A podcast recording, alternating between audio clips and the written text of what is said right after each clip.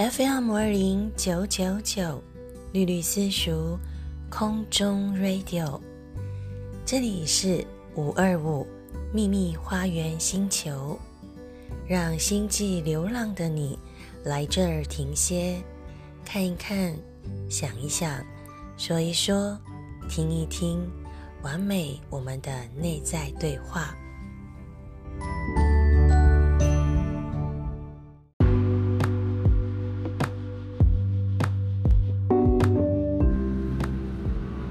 的书库，爱的书库是绿绿老师将近三十年来的图书收藏，从零到九十九岁的口袋书单，每周五轮播的小单元，准时下午五点上架，推荐给大小朋友喜欢看、一定要看的口袋书单哦。让我们一起用阅读来改变我们的人生，阅读是一棵树。让人充满喜乐的树。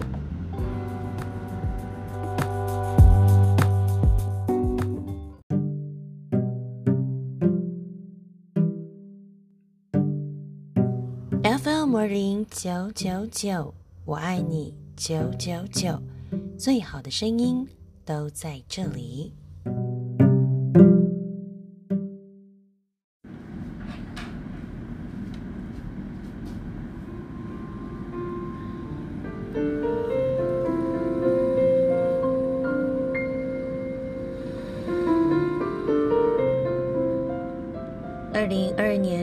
十号，你今天好吗？在下午的这个时刻，我们在空中相遇。这里是 FM 五零九九九绿绿 C 熟的空中 Podcast 五二五秘密花园星球。感谢您来到这儿，感谢您和我一起徜徉在书香的世界。今天为您进行的单元依然是爱的书库。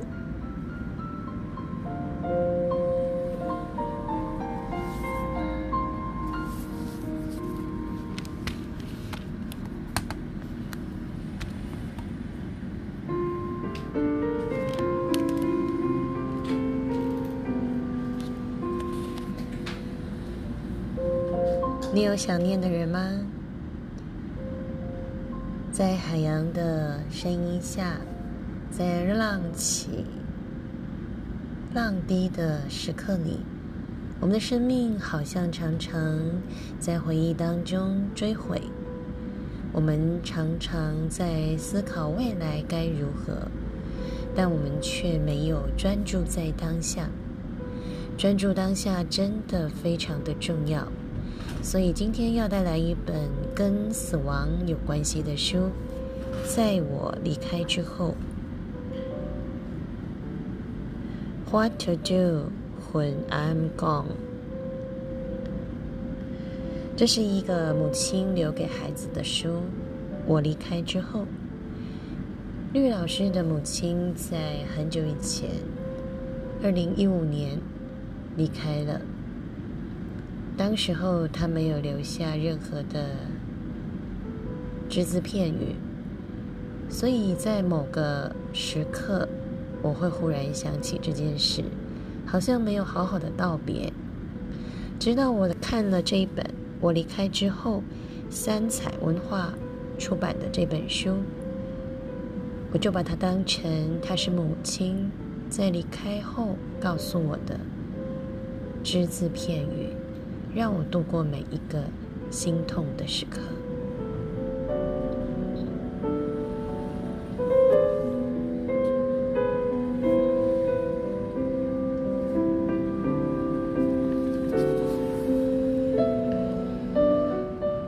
这本书是苏西·霍普金斯所写的，哈利·贝特曼所绘的。吴宇轩所翻译的，是一本一个母亲给女儿的人生指南，以及那些来不及说的爱与牵挂。在这个世界上，母亲跟孩子应该是最紧密的联联系了，也是联系，因为曾经肚脐是粘在一起的，在脐带跟脐带之间的连接点，我们好像有了一种比一般人更亲密的感觉。尤其是女性到了空巢期，回归自我的时候，再也不是谁谁的妈妈、谁谁谁的老婆的时候，你会忽然发现，在这个世界上跟你最亲近的人，就是曾经住在你肚子里十个月的那个生命。所以，很多很多人在婚姻关系里面发生问题，在婚姻关系里面流下眼泪，在婚姻关系里面隐忍。都是为了孩子，因为想让孩子有一个完整的家庭。不过这是又有另外一个题外话了。最近绿老师绿绿私塾解忧私塾有蛮多个案的，我们待会儿再来讨论一下女性在五十加之后如何自主、如何自觉、如何自处。那我们先来看看这一本由三彩文化。美国亚马逊读者五颗星感动推荐的书，我想永远收藏这本让我哭着大笑的书，也希望永远都用不上它。如果有一天妈妈突然走了，没有妈妈的陪伴，谁来提醒我收拾房间？谁能煮出那些熟悉的滋味来安抚我的胃？当我遇到对象，谁能告诉我？他是不是对的人？谁来帮我面对生孩子的恐惧？我又该如何让孩子认识外婆？也许，如果妈妈可以给我写本笔记，帮我解决这些大小问题，教我去适应他已离开的事实。这本故事书是一本插画书，也是一本人生指南。更是一本会让你笑着流泪、流泪又开始大笑的好书。我称它为离别之书。故事的主角是一位插画家的女儿哈利。她在某个失眠的夜晚，意识到母亲总有一天会比自己先走一步。他害怕的想象母亲死后的各种可能的情况。想象他会错过多少重要的时刻。隔天早上，他要求母亲苏西写一本妈妈离世指南给他，逐步指导他如何度过没有母亲陪伴的日子，包含煮一锅咖喱治疗心碎，想念我时唱一首歌，就是记得对自己的身体好一点。母亲苏西幽默又机智的文字，搭配哈利真挚而强烈的插图，让这本书成了最棒的人生礼物，让每一个读者泪眼汪汪又哈哈大笑，深刻体会爱与失去，记得珍惜和心爱的人相处的每个时刻哦。绿老师朗读的是这本书的封面跟封底。不晓得听了这些，你是不是已经心动了？我离开之后，这本书是由三彩文化所出版的一本绘本，内有非常多的洋葱哦。不晓得你看过这本书了没？如果你看过了，那请听我再说一遍。如果你还没看过，记得去书店买下它。一个母亲给女儿的人生指南。以及那些来不及说的爱跟牵挂，这本书是献给我们所有人的妈妈。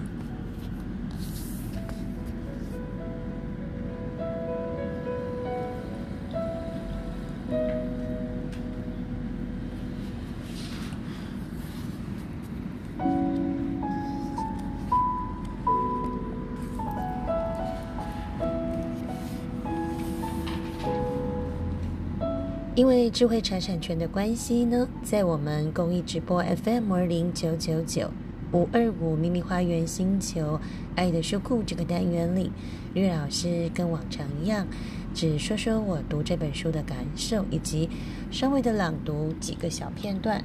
那请大家支持正版，支持原著，支持创作智慧财产权。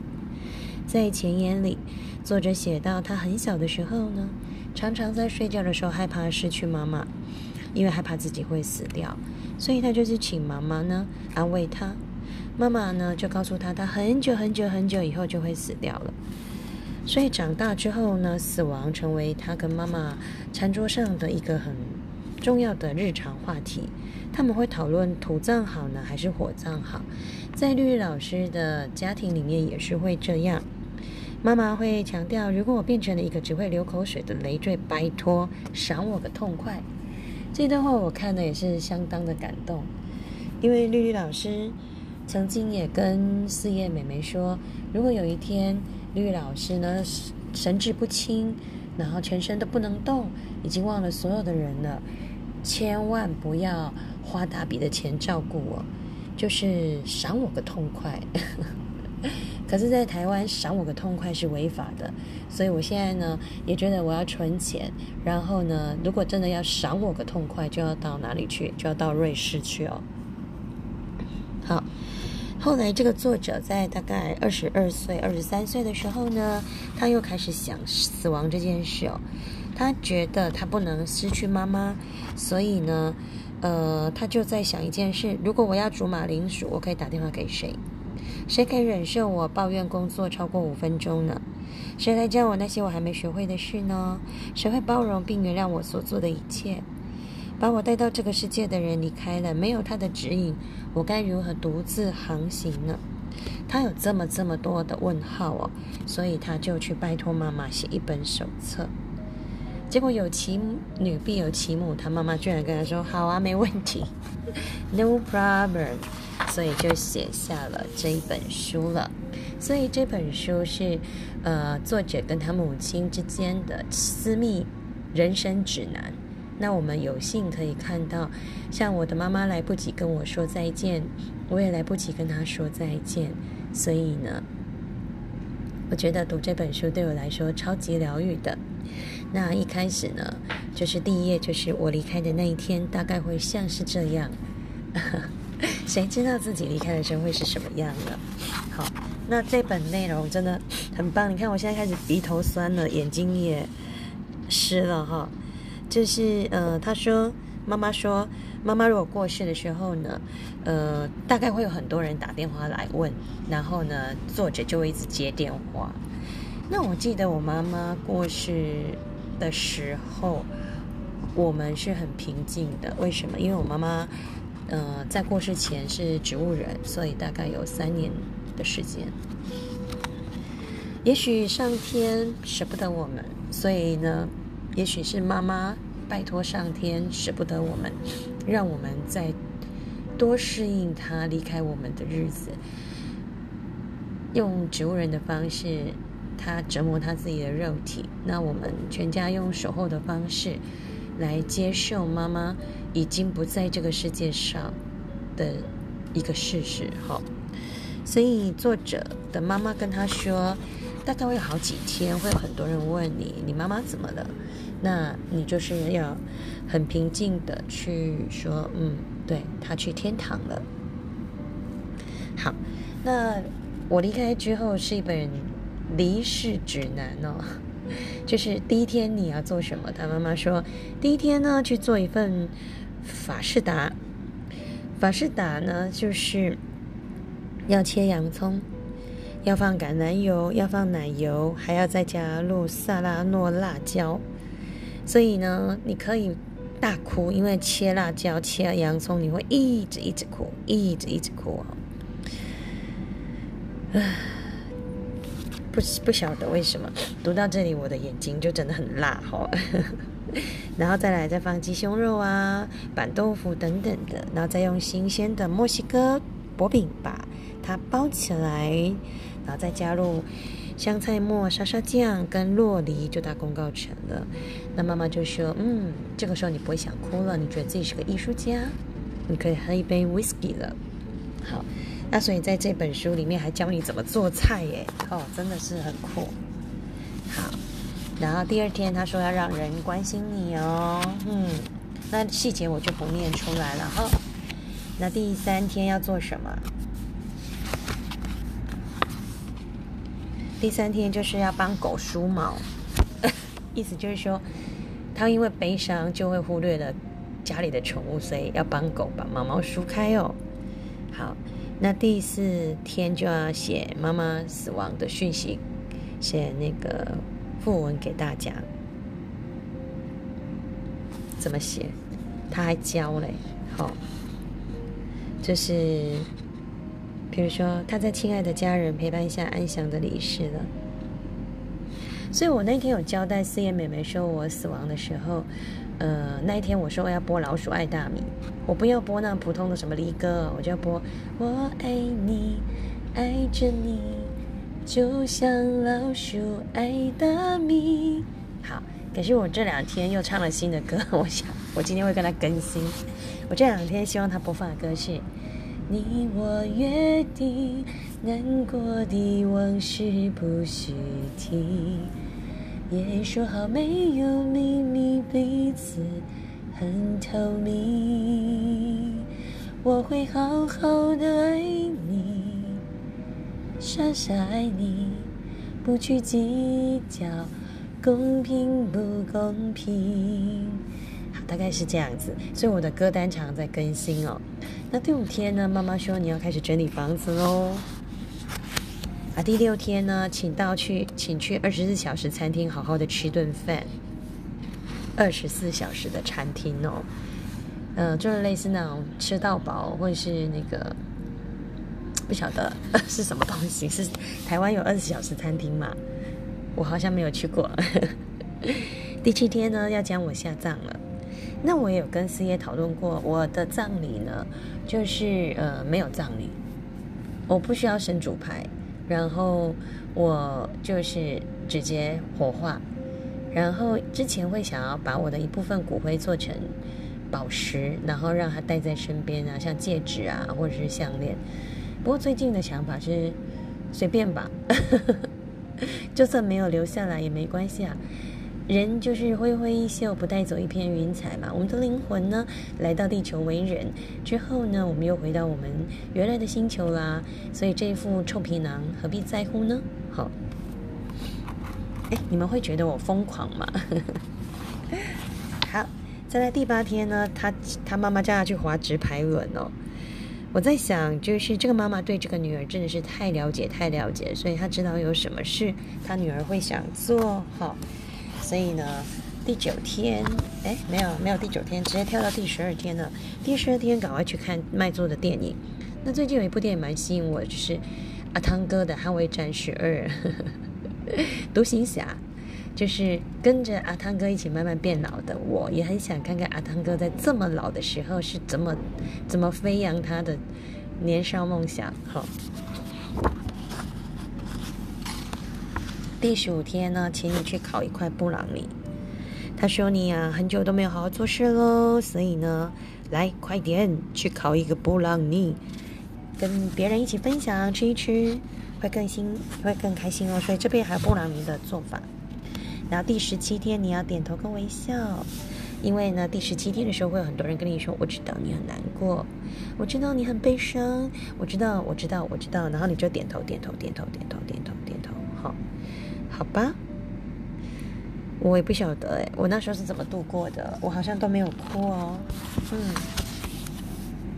第十八天摔东西，他说你可以摔东西，把东西摔一摔，好，用最大的力气把它摔到墙壁，然后你可以大喊说：“人生不公平。”真是很有趣的妈妈哦。我嗯，我妈妈过世到我。现在回想起来，我都没有为了这件事情发怒发泄过，都没有，也没有怨恨过老天，就是一直在内心压抑哦。所以呢，我觉得我应该来去海边大喊一下，好，然后或者是去山里面像那个情书啊，这样对着雪白的山林说 o n g e n k i desu ka？你好吗 o n g e n k i desu ka？这样子，情书这部戏也真的蛮有趣的。好，如果你可以，呃，跟绿老师一起疯狂一下，我我跟你分享的事情，你或许也可以做做看，哈。再来呢，哦，每一天都有记录啊，去山上走走啊，呃，你要整理房间喽，整理妈妈的东西，然后该丢的都丢，哈。然后第四十五天的时候，就一个多月后，妈妈跟他交代说，你要表达感谢了，因为很多人为你做很多事，所以你必须离开家，去寄信，去寄包裹。然后第七十六天，就两个月之后，你要开始学会呼吸，这样呼吸。哎，绿老师最近的气好像比较长哦，呼吸。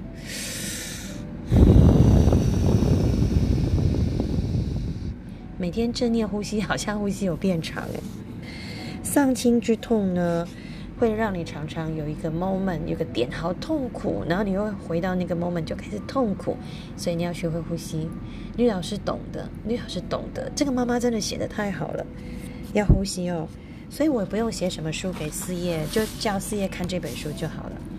第一百一十天是三个多月之后呢，请你创造属于你新的节日跟传统，因为在这个时候已经没有妈妈在身边了，你是独行侠。所以必须自己去创造属于自己的传统。讲到这里，不晓得你心里的感受怎么样？我们来听一段音乐，休息一下。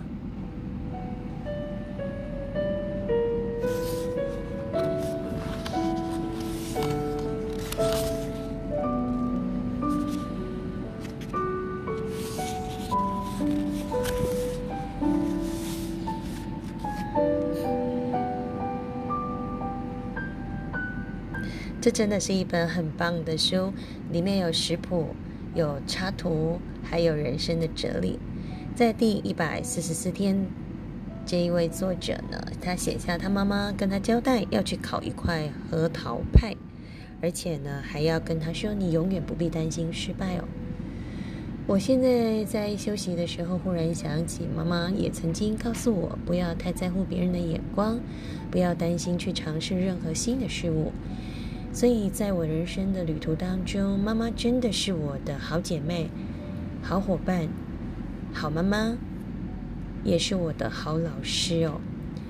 我相信各位在听五二五秘密花园星球的你们，也应该可以感受到绿绿老师内心的喜悦跟满足。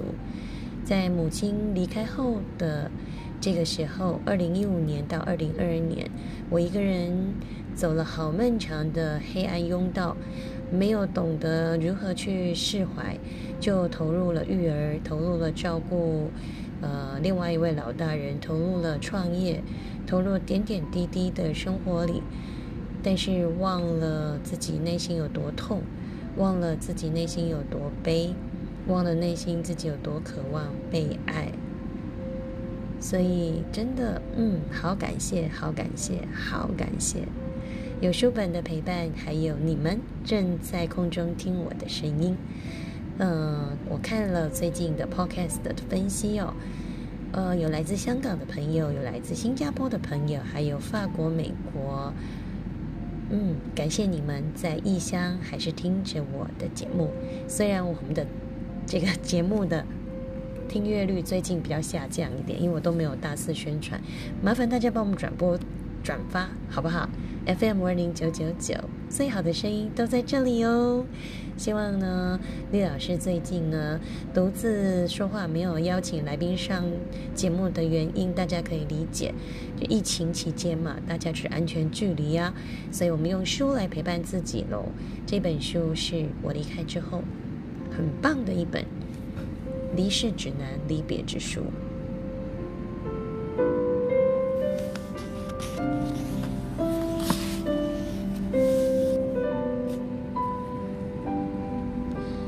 百七十天跳弹簧床，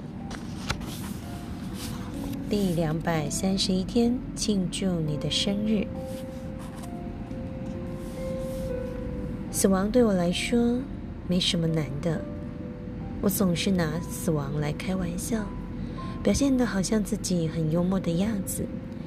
但是今天我做不到，在第二百三十一天我不在了，没办法。呼唤你的名字，我不在了，我不在了，没办法送你一张充满现金的礼物卡。我很抱歉，我自己只能躺在坟墓里，不能进厨房帮你做一块糖霜蛋糕，不能给你一个拥抱。我只能想象你现在的心情。这个生日对你来说一定很不好过。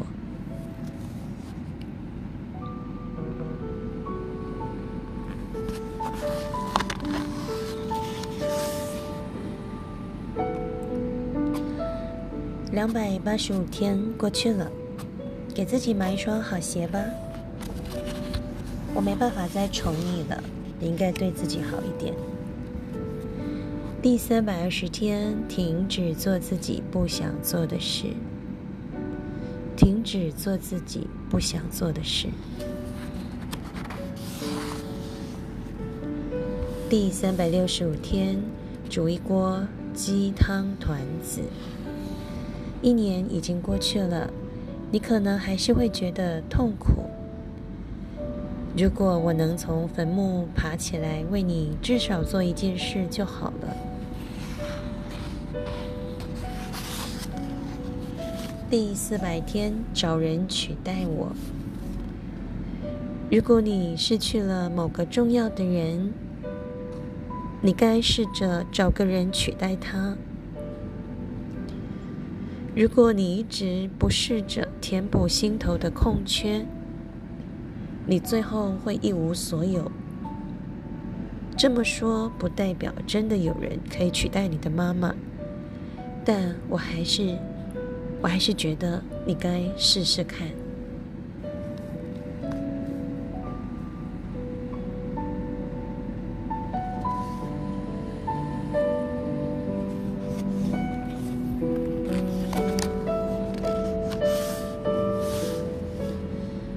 真的可以吗？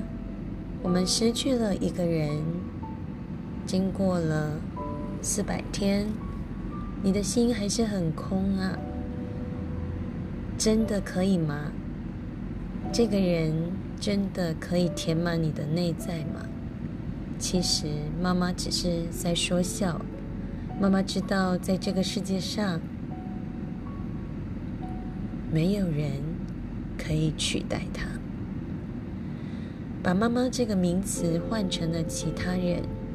当我们失去了挚爱，失去了挚友，失去了至亲，失去了小孩，失去了毛小孩，我们失去的是一个活生生的人的时候，就没有办法用其他的东西来取代，其他的人来取代，其他的事来取代。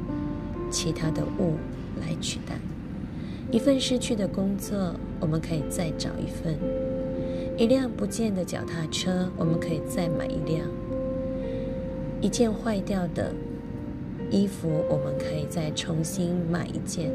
但是唯独人，这个人不在了，这个人不见了，这个人离开了，这个人走了。你就永远再也找不到一模一样的另一个。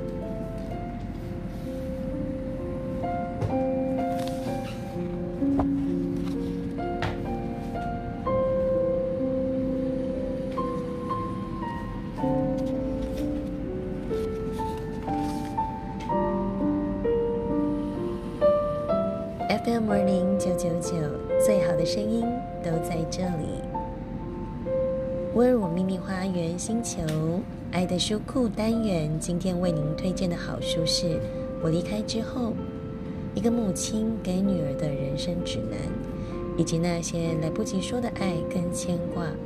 吕老师认为它是一本离别之书，但是却是一本充满爱的离别之书。第四百五十天，妈妈要她照镜子，看看自己。用我看你的方式看自己，哪一个妈妈觉得自己小孩不美的呢？所以妈妈希望孩子爱自己。第五百天泡澡，泡澡的感觉就像待在妈妈的子宫里，有羊水包围的感觉。点一根蜡烛，听着外面传来的微弱杂音，好好的放松一下，想泡多久就泡多久。第五百五十天做决定。当你需要做决定的时候，不管你是要做，呃，一个新的工作啦的决定，或是一个新的男朋友的决定，或者是分手的决定，或是搬家的决定，或是创业的决定，请你拿出一张笔记本，然后呢，开始来写好处跟坏处。如果好的情况多于坏的情况，那你就留下。如果坏的情况多于好的情况，那你就离开。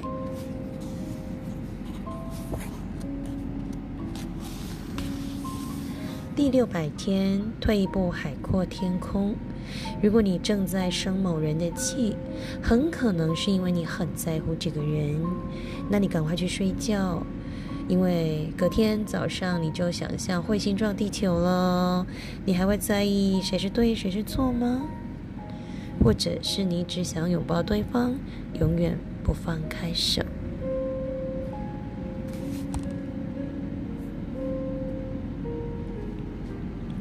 好感动的一段话。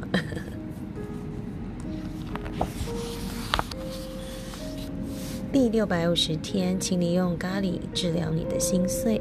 这里还教我们做咖喱饭呢。第七百天已经过两年了，请你把音量开到最大。现在凌晨三点，你不可以打电话给我，因为我已经不在了。所以妈妈当然都知道孩子会有某一些 moment 的一个情绪哦，所以她用她的方法在守护她的孩子。第七百五十天，吃吃巧克力。你有遇到对的人吗？他会让你开怀大笑吗？当你呕吐时会照顾你，还会善后吗？他的家人有热烈的欢迎你吗？他跟你差不多聪明，但是尽量不要比你蠢太多。这是一个妈妈对于自己女儿的一个最后的叮咛哦。第八百五十天，和我聊聊天。你可以走到一个美丽的沙滩。然后突然想起我，跟我说说话。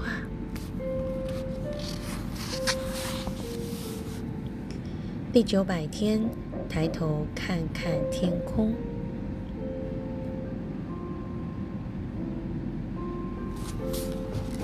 我有一个系列的照片是抬头看天空不哭哦，所以我超级喜欢这句话的。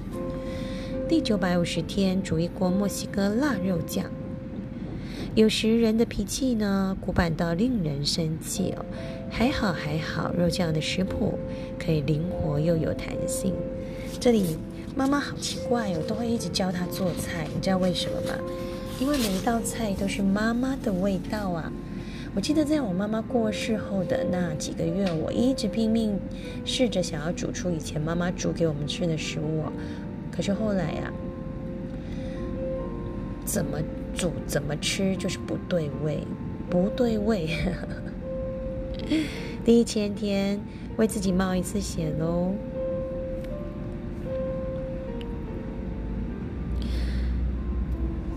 冒险，婚姻生活是冒险吗？妈妈对孩子的解答是：孩子问婚姻好吗？即使我找到了想要共度下半辈子的人，但婚姻制度伴随而来的压力令我担忧。哎，而且有半数的婚姻都是以离婚收场，为什么我还要冒这个险？妈妈回答他说：“你为什么想要结婚呢？你觉得婚姻会带来什么改变呢？人们为了各种理由结婚啊，是爱吗？是信仰吗？是性吗？是金钱吗？还是传宗接代呢？不要把责任怪罪于婚姻，它只是一个制度哦。”婚姻没有使用说明书，而且人们是自私的，没有意识到自己需要付出多少努力，又会得到多少回报。他们可能轻易就放弃了。你付出的爱跟努力是婚姻成功或失败的关键哦。如果你太早放弃，当你年纪更长、更睿智的时候，你会明白自己错过了什么。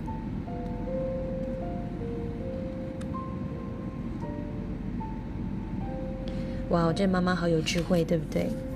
在这边还有一题，妈妈，如果我们都尽力了，最后还是分手了，怎么办呢？要是过了这么多年，却发现是错的人，怎么办呢？当我回首这一切，才发现自己竟是如此天真，怎么办呢？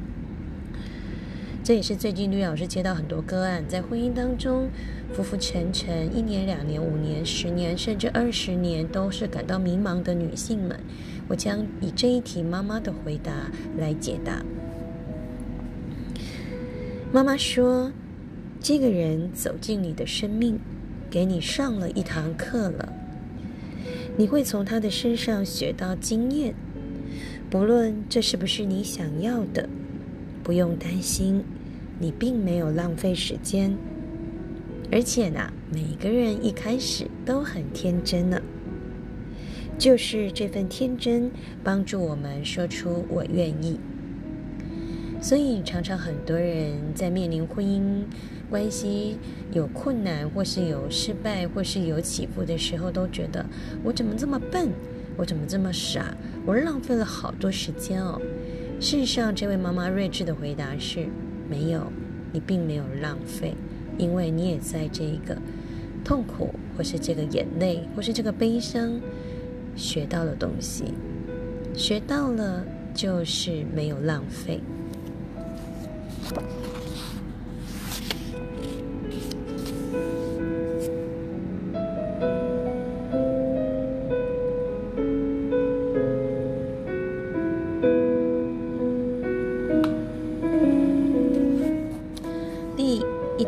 天，快三年了。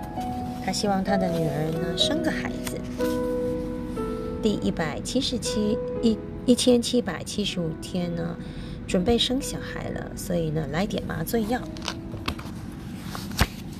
第一千八百天，唱我哄你睡觉时常唱的那一首歌，就是呃婴儿睡觉的歌。第一千九百天说对不他说：“如果你跟你的兄弟、跟你的朋友或跟你的爸爸吵架了，记得要和好，千万别带着恨进坟墓哦。”第两千天呢，你要做个好梦，因为我会来看你哦。所以像每年呢春迎的时候啊，我们家农田旁边都会有一只落单的萤火虫，我先生就会跟我说：“那就是妈妈回来看你了。”第两千五百天呢，忍受痛苦跟折磨，就是我们都会生病嘛。好，妈妈说你要忍耐。第三千天要跟你的孩子聊聊死亡，对我也跟我的孩子聊聊死亡。嗯。第三千五百天，请你做一件好事。这个世界或许会让你失望，但是呢，你可以做一件好事的。每天都在做好事呢。第四千天突然想起我，哇哦，四千天，一年三百六十五天，两年、三年、十年、三千，也就是说，在妈妈过世后的十年后，你可以忽然想起妈妈。妈妈说：“我离开之后，不只留下了悲伤，死亡并没有带走一切。”你和那些珍贵的回忆被留下来喽，那些影像、那些声音、那些味道，记录了我们一起的每个日子。十年内，第四千五百天，捏自己一把。两个人在一起的种种艰难，有时候会大于快乐。你会想离开这段关系哦？你会想说，如果我有自己的一间小公寓啊，是不是更好呢？妈妈这时候说：“请你狠狠的捏自己一把，请你呢卸下性爱跟欲望。伴侣关系的核心是友情。和一个人在一起，就像报名了一趟奇特的火车之旅。你不知道这辆火车会停靠在哪些站，你不知道它会不会绕远路，甚至不知道终点站在哪里。所以妈妈说：捏自己一把，先卸下。”性爱跟欲望，伴侣关系的核心是友情。但是如果你的伴侣有下面的这些举动，我建议你就离开了。一，他不尊重你；二，他无法或根本不愿意戒掉令他上瘾的嗜好；三，他背着你偷吃。刮胡第一次就该离开喽，不要等到第二次。四，他对你动粗，好刮胡，请立刻离开他。五，他是连续杀人魔，刮胡非连续杀人魔也一样哦。六，他虐待动物，踢小狗。好，如果你的伴侣有以下这些行为，请马上离开他，这是妈妈说的哟。第五千天找一份工作。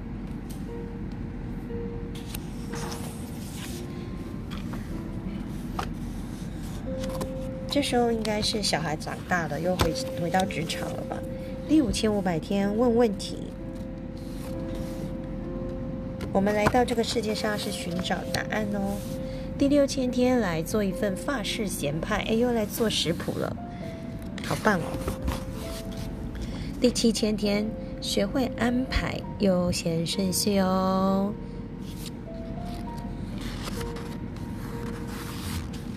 第八千天重新定义幸福，到底幸福是什么呢？第九千天削尖你的铅笔，妈妈的答案好好玩。第一万天再次体验世界，这时候已经很老了啦，吼！体验世界，做人家阿妈了呢，第一万一千天跳脱一成不变的日子，我以后老了，我也要跳脱一成不变的日子。应该说，我现在就要跳脱一成不变的日子。第一千两百天看一出喜剧。第一千三百天积极参与这个世界，不论你现在几岁喽，嗯，你都要参与这个世界。第一千四百天，别实现什么遗愿清单了。会写遗愿清单的人呢，是比较爱现的人，所以呢，嗯，不要写，好。他说你反而要写一张，最好别实现清单，好好玩哦。第一千一万五千天戒掉依赖，嗯，比如说酒精啦，哦，第一万七千天拿拐杖。如果你活得够老，这个时候你的身体也需要一把拐杖了。嗯，我希望我老的时候不要去呃给别人负担。所以我现在就要开始呢，健身，这是绿老师的原则。第一万八千天，对自己的身体好一点。你的身体的某些器官已经开始老化喽，所以要对自己好一点。这妈妈连后面都顾好了。第两万天，你开始筹备一场理想的死亡。我们一生都在筹划婚礼、生日派对、早午餐等等的。无论你身边有多少人陪着你，记住哦，只有你一个人面对死亡，所以这是你的个人秀，记得要筹备。世上，这一直都是你自己的人生舞台。早在我离开之前就是了，也就是妈妈生下你。你就是你自己，你就是独一无二的你。尽管我的建议让你感到安慰哦，但其实你早就知道所有的答案了。你并不真的需要这本书，但是我很乐意跟你写下这本书。虽然你并不需要它，没有我，你也已经拥有足以面对未来、继续走下去的东西了。妈妈就是这么聪明，妈妈就是这么有智慧啊。妈妈就是让我们无时无刻都觉得自己有被爱的感觉，有被认同的感觉，有被理解的感觉。今天这一本书真的好奇妙，我绿老师从头到尾都没有停下来，一口气就录了四十二分钟。可能我想要讲的妈妈的话太多了吧？可能我想要让大家理解，妈妈离开之后，我们可以做些什么。在这本书当中呢，妈妈跟我们之间的记忆就像一条长河，让我们呢继续连接在一起哦。所以呢，在这个后面有个致谢篇呢，我看了也是相当的感动。这本书真的很值得珍藏，所以绿老师就从书店将它买了下来。三彩文化出版的《我离开之后》这本书给我的感觉就是：你想哭的时候可以看它，你想笑的时候也可以看它。你不想看的时候，你就看封面；你不想打开的时候，你就抱着它，因为它蛮有分量的。就是一本人生的书啦，嗯，很适合高敏人来读，更适合一般人来读。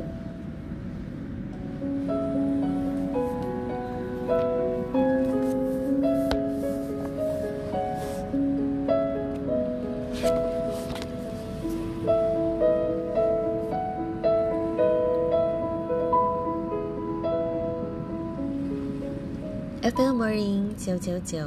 五二零九九九五二五九九九五二零五二五一三一四，这是我们常在说的密码。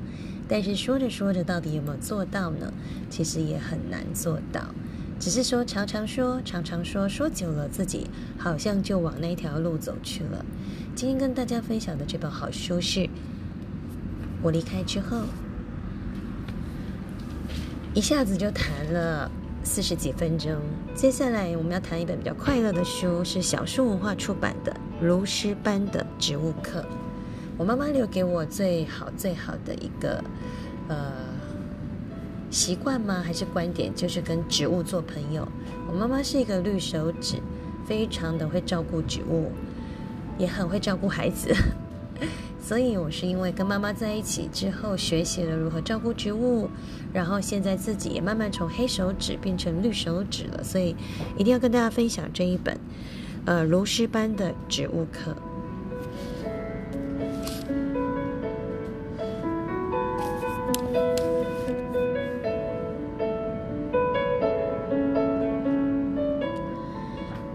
六月十号星期五的下午。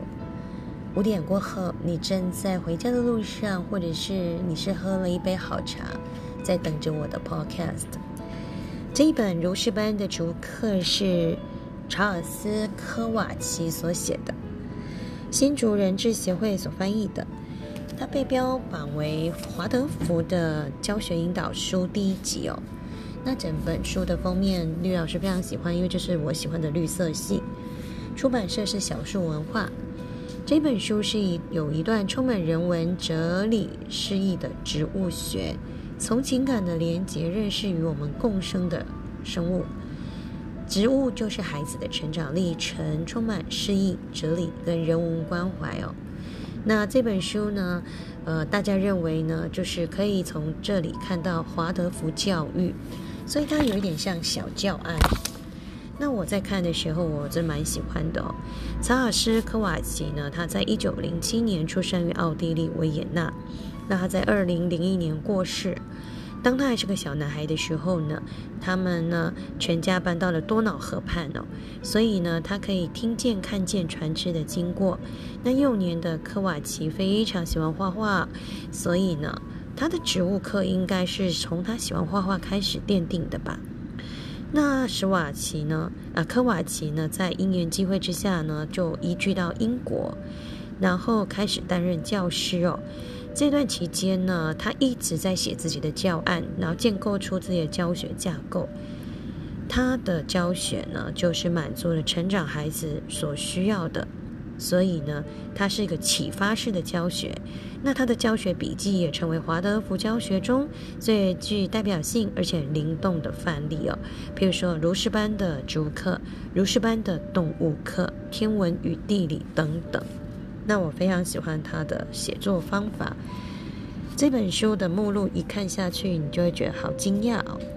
好，譬如说，他会开始讲植物哦，蒲公英、菌类。藻类、第一苔藓、蕨类、针叶树，他会先谈这些。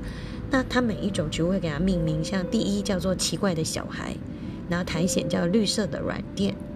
那树与大地的关系，开花植物向阳光学习的孩子，低等跟高等开花植物，好，还有花是握在手中的珍贵礼物，花粉是金色的皇冠，花和蝴蝶是光的孩子，毛毛虫跟蝴蝶，郁金香，种子跟子叶，玫瑰，玫瑰家族，包心甘蓝，荨麻，橡树，桦树，棕榈树，茶糖，咖啡，草与谷类，叶子跟花，蜜蜜蜂。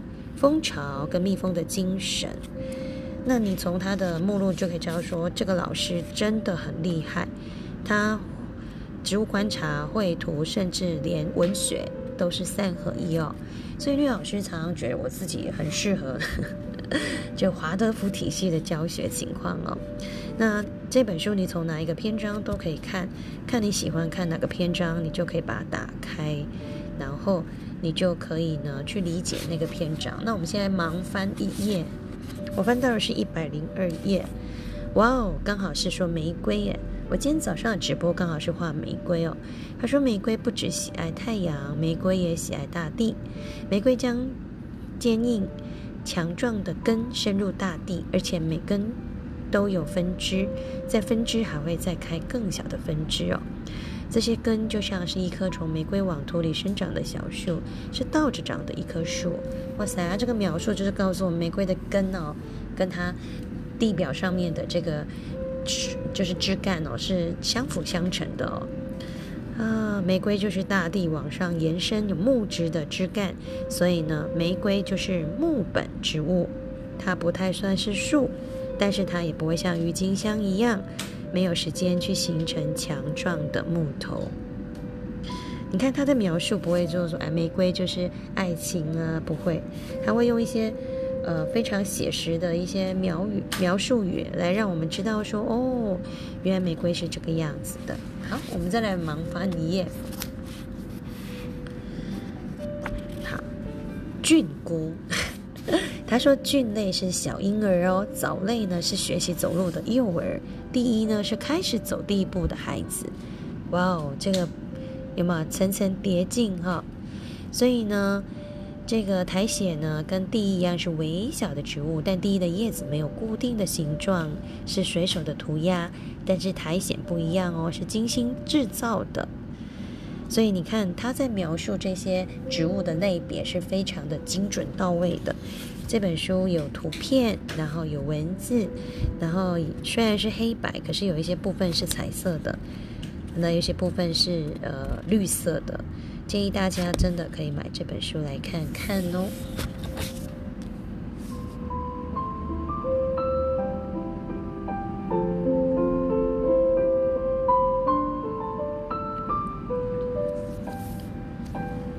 因为版权的关系呢，这本。教案书，我们来看看它的封底，贴近孩子心智发展历程，华德福教育工作者必备的教学引导经典，如诗般的植物课，让我们看见华德福教育如何带领孩子认识人、植物、人、动物、人世界的爱跟美，从最贴近我们情感的地方开始学起，用最深的感受来认识世界，我们。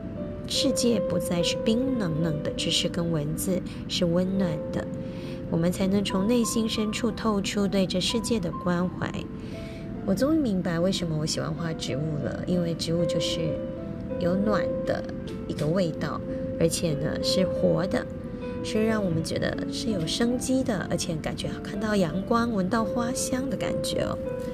那这个。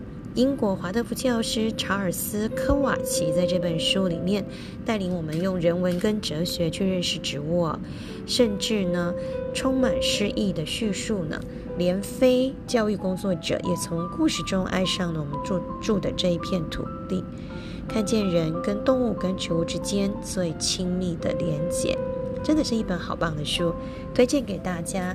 小树文化出版的《如诗般的植物课》。将植物比拟成孩子的成长，充满哲思、想象力的美感体验。查尔斯·科瓦奇所写的。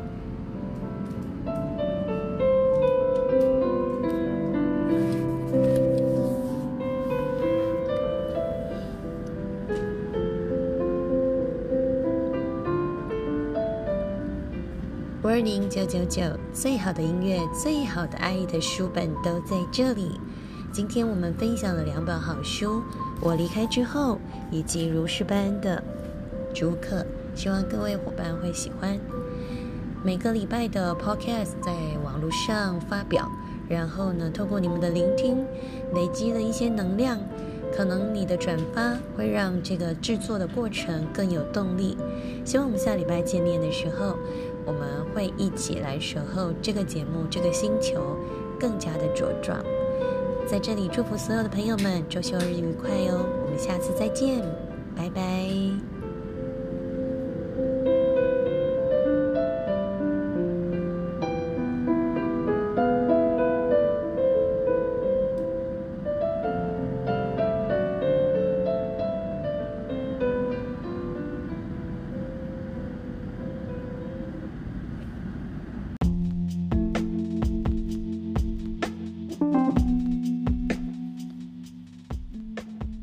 师私塾教室的听众跟好朋友们，大家好，我是丽人国中校长舒富南。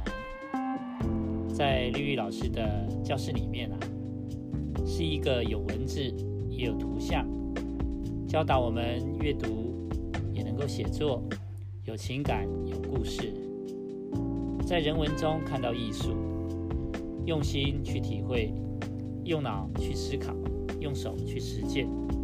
有温度、有高度、有深度、有彩度的一个课堂，我常常被触动、被感动，推荐各位好朋友们，何不心动加入呢？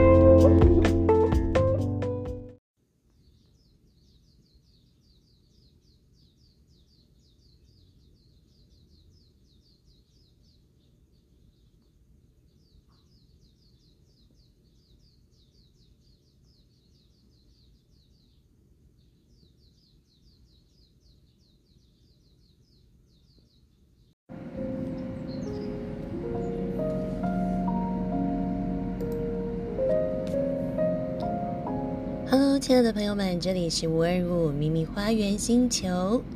今天呢，要来跟大家分享两本书。第一本是《谢谢你这么说》，第二本书是《男女沟通使用说明书》。这两本书都是在谈沟通，在谈说话，在谈跟对方、跟另一半、跟其他人、跟上司、下属。如何对话的两本好书，在今天的 podcast 里面呢，我们要透过觉察自己跟他人对话。同时呢，我们在二零二二年六月二十一号是夏至的到来，白天最长的一天即将到来了。你有没有觉得最近特别的热呢？我们来谈谈夏至要做些什么，不该做些什么。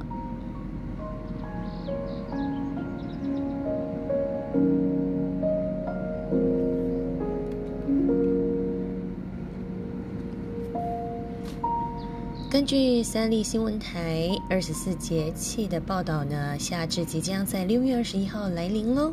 夏至是北半球一整年呢白昼最长的一天，黑夜最短，所以明天呢你会觉得，哎，怎么下班还是很 很明亮的感觉哦？那夏至到来也象征着梅雨季要终止了。今年的梅雨季感觉好像没有非常的长哦。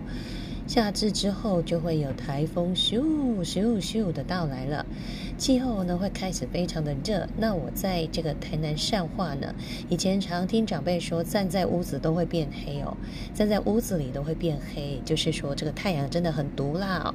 所以呢，夏至之后吃些消暑气的食物啊，或到阴凉的地方来避暑呢，对于我们呢是很重要的。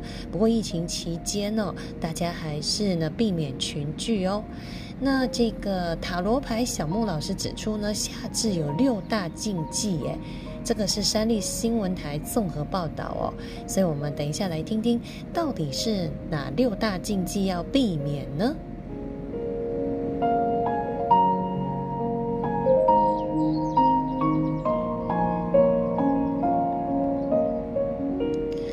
林，老师刚刚看了一下夏至六禁忌，其实我觉得也还好啦，也不是什么塔罗的禁忌哦。呃，夏至要吃消暑的食物，像绿茶、苦瓜、冬瓜。茄子跟小黄瓜哦，那古代的谚语是冬至汤圆，夏至面，所以呢，夏至可以多吃小麦制成的面哦，因为这时候的小麦是最新鲜的，可以降火开肠胃哦。不过绿老师知道有一些人胃胀气，比较不能吃面食类，所以自己还是要特别注意哦。那这个前阵子听这个国宝级的营养师吴。宝芬老师他说：“如果最近你有在抗议哦，尽量以绿茶取代水哦。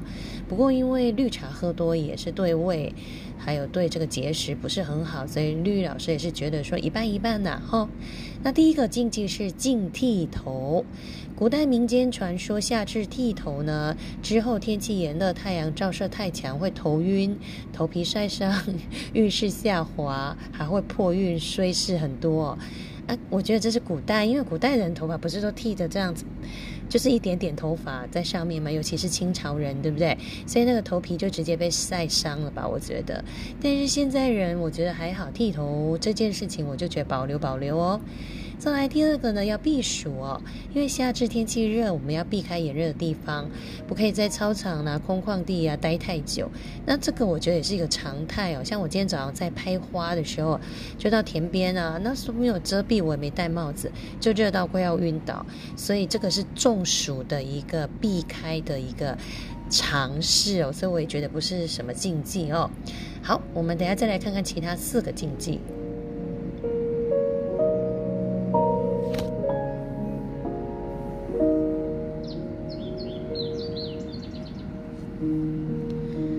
第三个禁忌是呢，不要诅咒去骂人哦，因为夏至的天气炎热，容易脾气上来，有无名火，所以如果你有脾气跟人结怨呢，会有官司多。那我觉得这好像是跟这个修养有关系哦，好像也跟命理没什么关系。然后夏至不要这个呃屋内屋外跑来跑去，忌温差大。那这个我觉得也是健康常识哦，因为温差大你就很容易感冒啊，感冒呢，你的这个免疫力下降，就很容易会被感染任何的疾病，包含现在我们最重要的在抗这个新冠肺炎。好，最近我好多个朋友都不知道为什么就确诊了，然后很痛苦啊，还要隔离，真的是人生最衰的事情哦。因为真的没有到处乱跑，也不知道感染源在哪里。好，在最后一点，我觉得就跟命理有关系哦。夏至温高，所以不要穿搭太红的衣物。那红色本来就是会比较亢奋哦，在心理学上面，所以他说穿红色看了之后会心情烦躁。那我就想到斗牛，斗牛士都会拿着一块红布去斗牛，然后牛看了就很生气就跑这样子。所以呢，哎。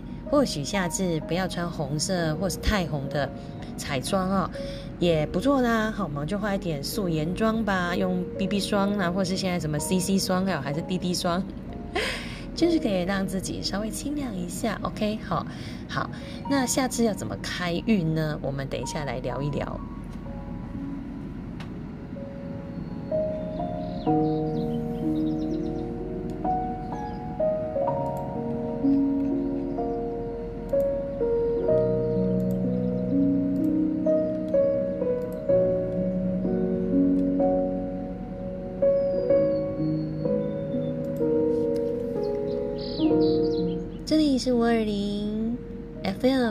九九五二零五二五秘密花园星球，我是你的主持人绿绿老师。今天呢，借用了三立新闻台的夏至开运法来跟大家分享借日旺运法。在夏至这一天，太阳最大，太阳为阳，在中午十一点到一点。这个时辰呢，拿一个碗，碗里面放九十五元的硬币，代表九五至尊，放到有阳光的地方吸收阳光，大概十分钟。硬币随身携带九天之后再存入银行，你的财运就会大旺旺。纯属山立新闻台，不代表五二五秘密花园星球，跟大家分享一下啦哈。那其实夏至这一天呢，呃，绿绿老师会认为呢，其实古代有很多农民历上面的记载哦，那都是因为以前以农为生活的基准哦。但是现在我觉得，哎，夏至其实是就是第一个不要中暑啦哈，然后第二个就是吃当。呃，当令的食物啊，你不要在夏至来的时候，你要去吃一些夏天没有的食物哦。所以呢，这个养生呢才是最重要的啦，不要太相信命理的东西哦。比如说夏至呢，我们衣服穿浅色，这个也是比较少吸热啊，对不对？然后呢，穿这个红色的衣服，因为它会吸收深色，会吸收紫外线，然后呢。其实呢，在这个养生法里面的新闻呢，他是说要穿红色的衣服来吸热，然后保护我们的皮肤。我也觉得，嗯，就听听就好了啦。所以你在看网络讯息，你要做媒体试读哦。那夏至呢，午觉是以阳养阴，所以睡一下二十分钟就好了，不要睡太久。然后睡洗温水澡可以让皮肤呢这个污垢清掉哦。那夏至的活动呢，就是呃可以呢趁着傍晚凉爽的时候去走走啊，然后不要过度的流汗，然后饮用盐淡淡的盐水啦，或是绿豆汤水都可以，不要喝冰的。那夏至养生先养心，所以呢要注意心脏的保障，要调养心境。比如说冰雪在心，心静自然凉，不要常常哇，自己快要冒火了哈。再来可以听慢慢的音乐，像绿老师今天的背景音乐就是鸟鸣叫声，还有这个早晨的音乐，可以让你有阴阳五行五行的呼吸，把心静下来。当你的心好，其他的五脏六腑、阴阳五行都会好哦。那夏季三大境界，在古代农民历就是不可以剃头，不可以骂人，然后不可以打雷。好，但是呢，因为这个我应该这样说啦，这是农民历上面的记载。但是现在呃，我们也不是以农来立命，对不对？好，因为不可以打雷，是说今天啊，下次那一天如果打雷呢，农作物收成就不好。那我觉得不要骂人这件事还不错。好，修养要好啊！剃头就看你要不要剃。如果你怕群聚，你就不要剃。像绿老师自己剪。OK，那以上的讯息是来自社团法人啊，台中市命理教育协会传送出来的哦，所以我也不知道到底是 O 不 OK 了哈。但是我知道就是消暑，然后呢绿豆汤，然后吃当令的食物。然后避暑啊，不要让自己呢有太多的这个乱七八糟的饮食习惯呢，哈啊，不要吃冰的，这样子我觉得身体就会好起来了。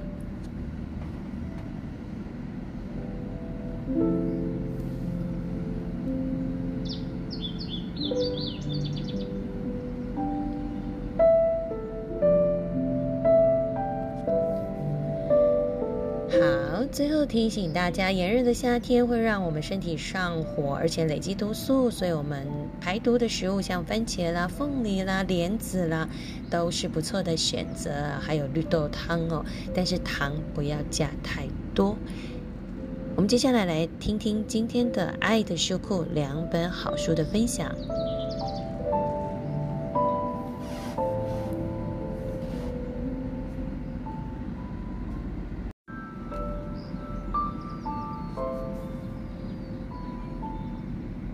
零九九九，爱的书库好书推荐。今天要推荐的第一本书是由韩国人金有珍作家所写的，陈怡慧所翻译的，远流出版社所出版的《守护自己，维持关系，让日常生活变踏实的语言》。这本书的书名叫《谢谢你这么说》，谢谢你这么说的作者金有珍是。呃，在大学跟研究所都主修文学，目前是专职写作。那他常常举办读书会，然后学习文学的咨询治疗，并且在各图书馆呐、学校机关呐，就是常常有讲座。那他有几本书也不错，第一本书是《每天被你迷住》，好。那我蛮喜欢他这个第二本书，谢谢你这么说。他在写作跟演讲当中体悟到自己啊，是因为喜欢写，而不是为了炫耀，而不是为了战胜别人，所以相信。我们就是真诚的传递心意，可以找到合适的语言，所以才会有美丽的语言这样子的一个跟大家互相分享。好，那这本书主要谈的是说话的力量啦，就是我们其实说话是很耗能的，像绿老师以前在演讲就知道，说话是非常耗能的，所以我们要累积好的对话跟语言，生活才会变踏实哦。如果我们没有把好的语言说出来，我们没有让对方感受到，我们之间就会有隔阂。那我们来看看它的目录哦，它的目录就是对话无法独自进行，就是你不能只有自己在边嘚嘚嘚嘚这样子，你必须要像这个打羽毛球，你来我往，你来我往。OK，好，第二个单元是语言跟不上心灵的时候。就是你有时候心里面想的跟你说出来的是不一样的，这个时候你就要觉察一下自己，不要让自己的内在小孩在哭哦。第三个呢，是你不要被称赞所左右，不要被指责所动摇。就是别人说你好，你就觉得尾巴翘起来呀；啊，别人说你不好，你就哭、生气气。千万不要，你要觉察自己，我到底是怎么样？我到底是一个什么样的人呢？好，呃，他这边有个小单元说，在争吵中退一步不代表输了，对我也是这么认为哦，就是对话没有输赢啦，你不要想要说争赢那叫吵架，OK？好，第四个单元是让我的生活变得踏实的那些话，就是什么样你才会踏实呢？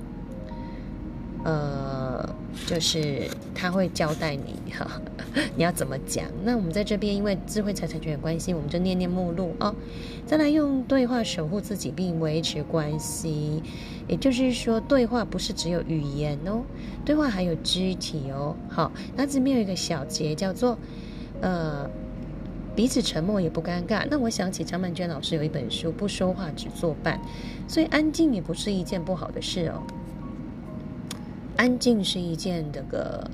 关系里面很美好的叫岁月静好吧？绿老师觉得，再来仔细听别人胡扯，仔细听别人胡扯的时候，你觉得别人在胡扯，你就要说谢谢你告诉我。呃，倾听时候要放慢步调，而且最后要倾听自己。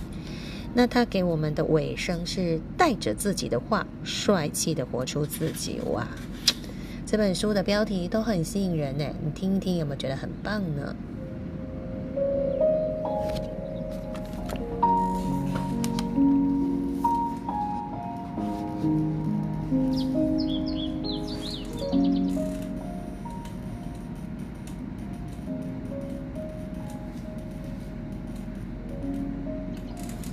好绿老师随便翻一页，作者在谈的就是很有名的哲学家苏格拉底哦。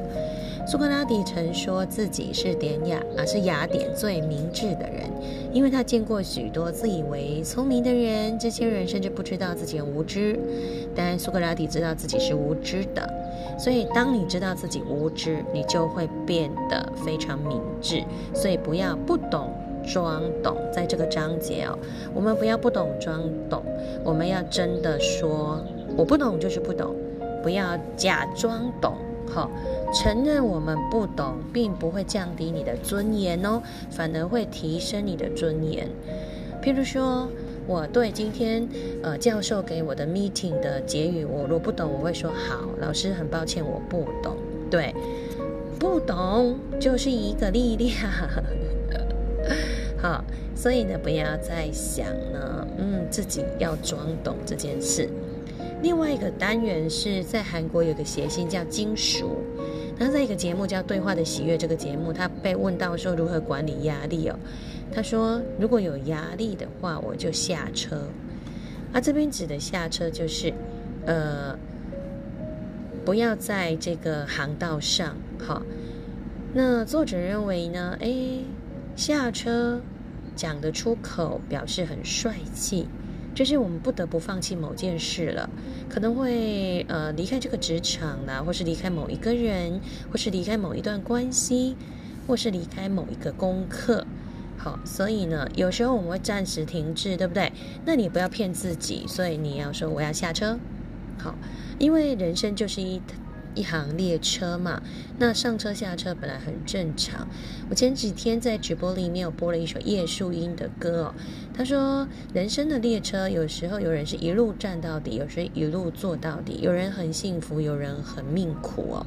所以其实我们上上车下下车没关系啦。不要进度都要一样，说我三十岁要做什么，我四十岁要做什么，我五十岁要做什么，你就是做你自己，不用跟别人比。有的人含着金汤匙出生，有的含着竹筷子出生，你说呢？所以有人有富爸爸，有人有穷爸爸，我们不管呐，我们只做自己，专注自己。所以如果说我们可以学这个谐星金属一样，坦率的说我要下车了，然后再重新上车，面对全新的风景。哎，其实也是不错吧。所以这两个单元就是：第一个不要装懂，第二个帅气的说下车。譬如说，一个事情真的不能成功，你就先暂时停止，不要这个硬撑。OK。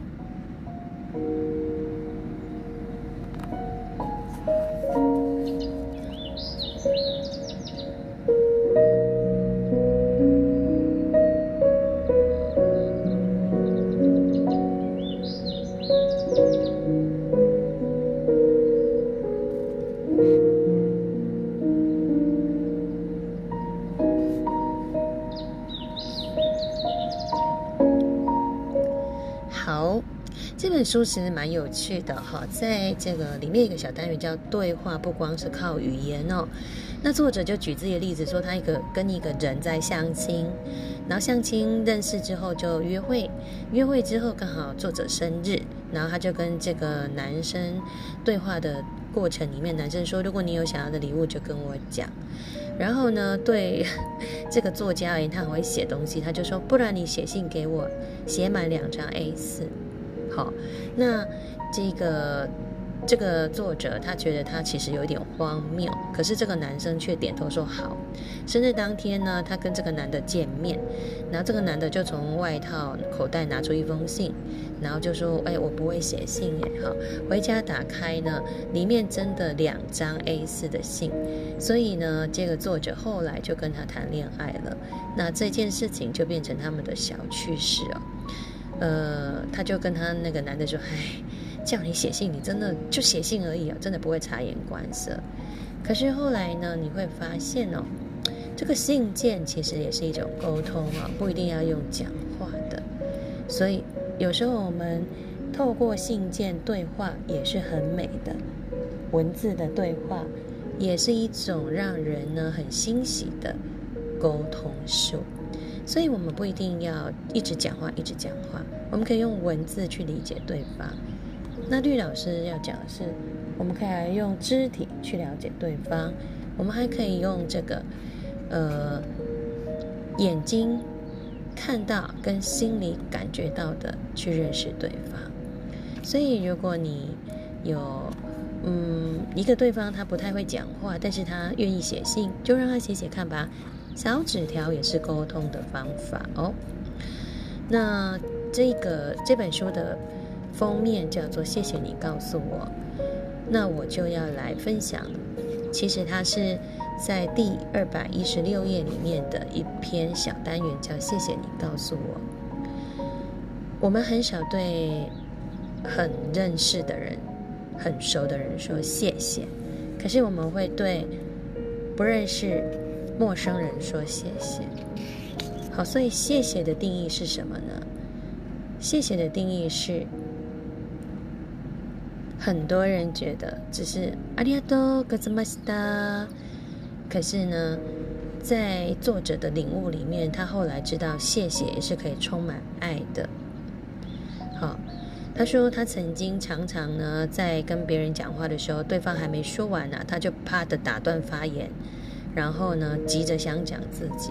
好，可是他认识一个修女之后呢，这个修女呢善于倾听，就听完了他所讲的所有的话之后，就跟他说了一句：“谢谢你告诉我，谢谢你告诉我，谢谢你愿意告诉我你的故事。”所以，呃，他认为我们要当一个善于倾听的人，不要啪一声就把话讲完。善于倾听的人会把自己的想法跟想要讲的那个冲动先抛在脑后，聆听对方，然后呢理解对方。所以呢，谢谢你告诉我，是一个很大很大的修养。好，那我觉得像修女啊、神父他们都很厉害，他们都可以倾听每一位发言者。认真倾听，然后不会有任何判断跟评价，给他关注，然后眼神透出真心，然后等大家说完的时候呢，修女就会说：“谢谢大家，告诉我。”你的故事，我觉得等等等等一点点好，所以我从今天开始，绿老师也要来学习。谢谢你告诉我，我们当一个倾听别人的人，我们才有办法说出别人想听的话。我最近也在学习啊，因为当老师久了，很容易不倾听，所以我们要懂请听哦。好，那今天的第一本书就是金友娟作家的《谢谢你这么说》。哦，他的书名是“谢谢你这么说”。对不起，吕老师一直讲错。谢谢你这么说，再更正一下。远流出版社出版的金友珍，谢谢你这么说啊，里面有个小篇章叫“谢谢你告诉我”。Sorry，吕老师呢讲的太快了，这个书名讲错，请大家多包涵哦。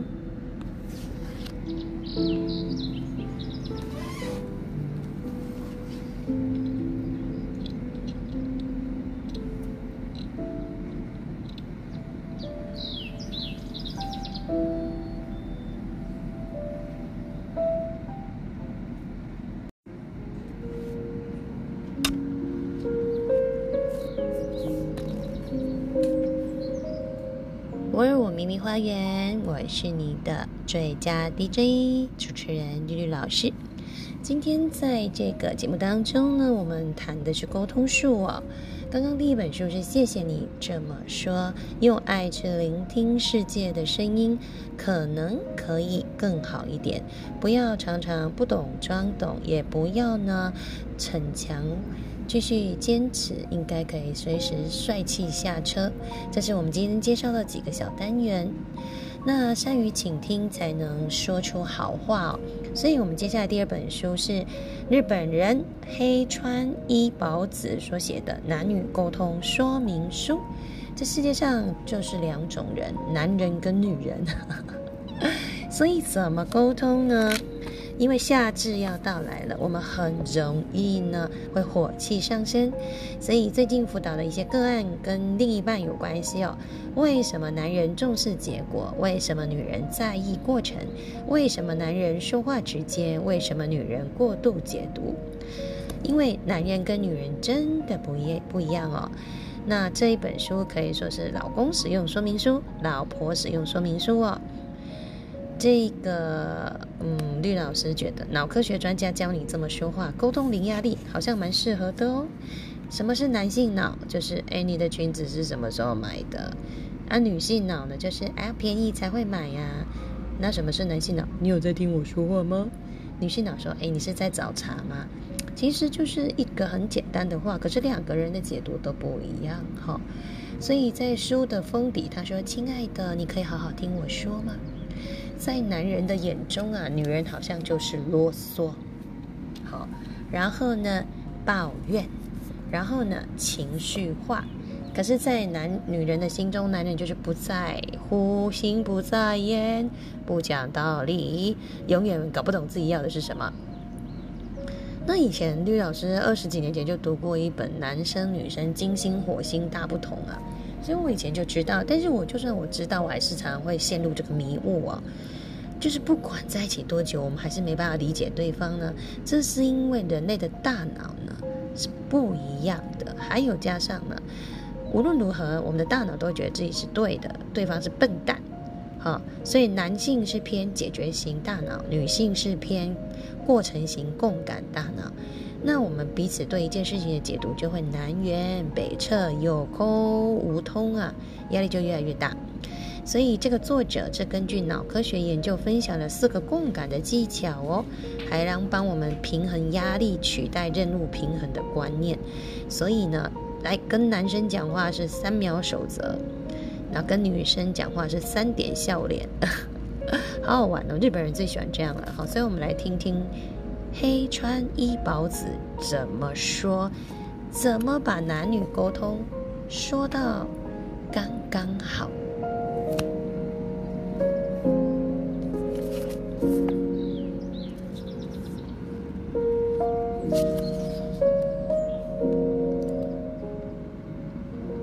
好，我们这个作者是日本人。黑川一保子，而且是一个人工智能专家哦，一九五九年出生的，他是感性研究股份有限公司的社长哦。那他在这个富士通社会科学研究室担任了十四年，从事人工智能的开发，所以他非常想。非常能理解感性啊、潜意识这些东西。那他被日本人誉为感性分析第一人。那他以脑科学研究为基础，写了一系列沟通的书，譬如说《老公使用说明书》《老婆使用说明书》《家人使用说明书》《机智夫妻生活打造恋爱脑图解幸福的吸引力》等书，太厉害了！哇哦，这个作者真的是，真的是人工智能研究哦。好，那我们来看一下出版社是哪一个出版社呢？出版社是平安丛书出版。好，平安文化公司就是小一个蛮小的出版社吧，我在想。好，那这本书里面就是在谈如何跟地伴好好的说话。那我们来看一下它的目录，它的目录就是男人女人的大脑是一样的吗？还是不一样的呢？事实上是不一样的，好，然后再来感性的结构是是共感型的还是解决问题型的？那感性的束缚，对方的压力，哦，他这分的好细哦。女人为什么无法回答五个 W 一个 H？家人的羁绊等等的哈，然后事实的脉络，然后对话之外的沟通压力，看不见的任务，然后看不见的压力，哇塞，共感障碍，新的沟通压力火种。哇哦，这本书好细哦，细节非常的细哦，所以呢，我们就用随机翻阅来看看好不好？然后大家支持智慧财产权，去看看这本书吧。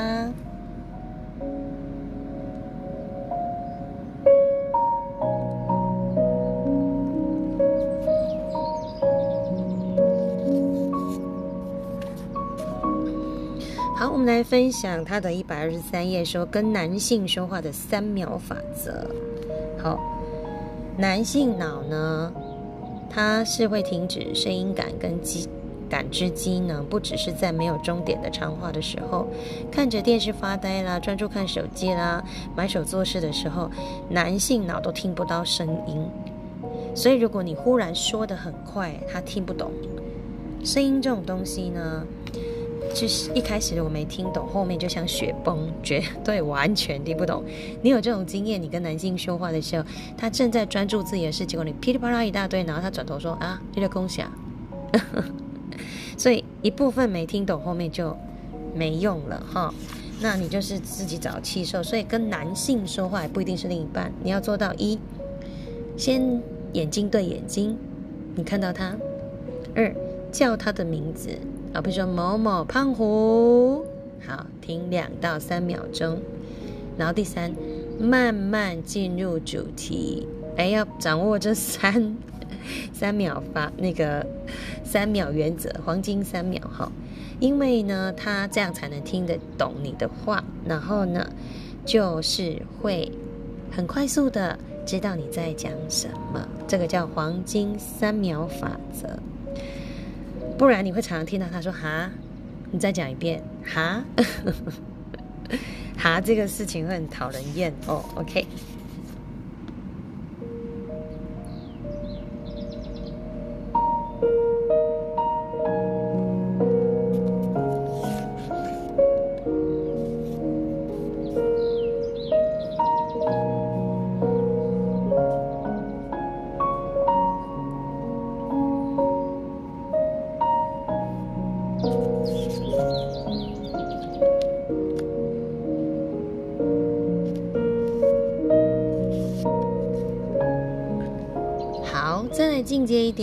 老师跟大家分享，呃，这个作者有提供了一个叫心的脉络，可以连接心哦。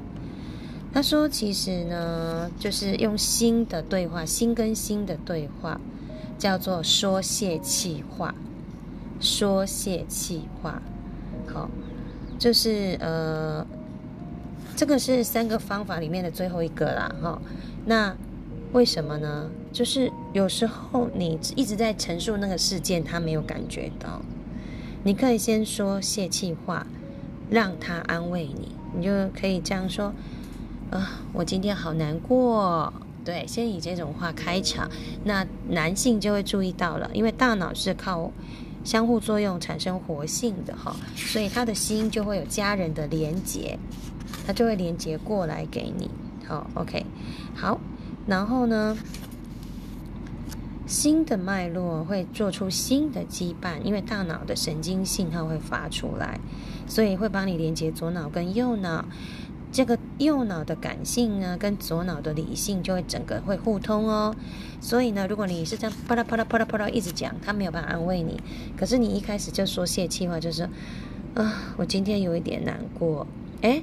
这个时候呢，异性不管是儿子啊，或是老公啊，好，或者是兄弟姐妹啊，哈，兄弟啦，他就会说怎么了，发生什么事，然后你就可以说哦，你在忙哎，等你有空再听。然后他这个时候就会放下他的手边，说好，我来听听你发生了什么事。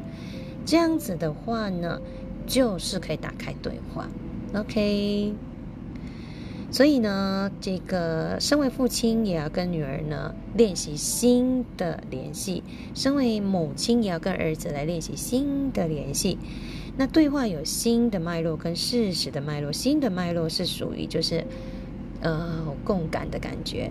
那它是使用感情来让对方可以呢跟你产生羁绊。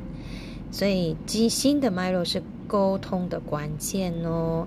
那等到新的脉络脉络完了之后，才能跑到事实的脉络。OK，所以你想要他好好的关心你，你不要啪啦啪啦啪啦啪啦就讲一些很让他很哎听不懂，然后又觉得哇现在是在干嘛，对不对？你就是先让他知道你需要他，嗯，我需要你哦，这样子他就会停下他手边的工作，或是恢复他的。共感情绪。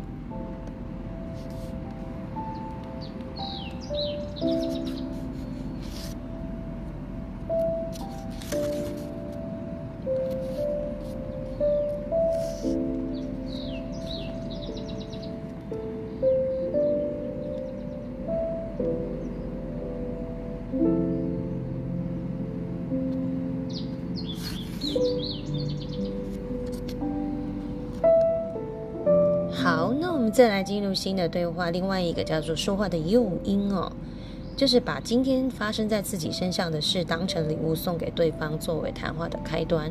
你也知道嘛，三十年如一日的夫妻生活、婚姻生活、亲子关系是会倦怠的，所以要怎么样让对方觉得有趣呢？就要像侦探一样，谈话诱因，比如说啊，我今天发生了一件事，或者是说。哦，我正在看的小说里面出现了什么呢？或是说，哦，我今天吃的一个麻婆豆腐好辣哦，或是啊，这首歌好好听哦。这个就是找一点事跟对方说。那在女性的观点里面，这些事情就是曾经发生的。如果对方忽略它，其实女性已经共感过了，也觉得还好。可是如果对方忽然回应你说，哦，那麻婆豆腐这么辣，那你以后不要吃了。哎，你就可以开始对话说，那我们下次吃咖喱好不好？所以亲子之间最需要另一半需要没错，亲子之间呢，因为青少年皮质层敏感的关系，不想讲话，所以谈话诱因很重要哦。你就可以跟孩子们讨论什么东西，什么东西。像我女儿最近跟她爸爸最想谈的就是宝可梦的宝第二弹，好，然后我们在安全防疫情况下去抓宝，打那个就是宝可梦训练家的那个机器机台。那女儿就会跟爸爸说：“哎，什么什么会跟什么什么对战，这个就是一个诱因。”爸爸就很认真跟他谈。那我虽然不懂，可是我偶尔会参与他们的游戏，也是蛮好玩的哦。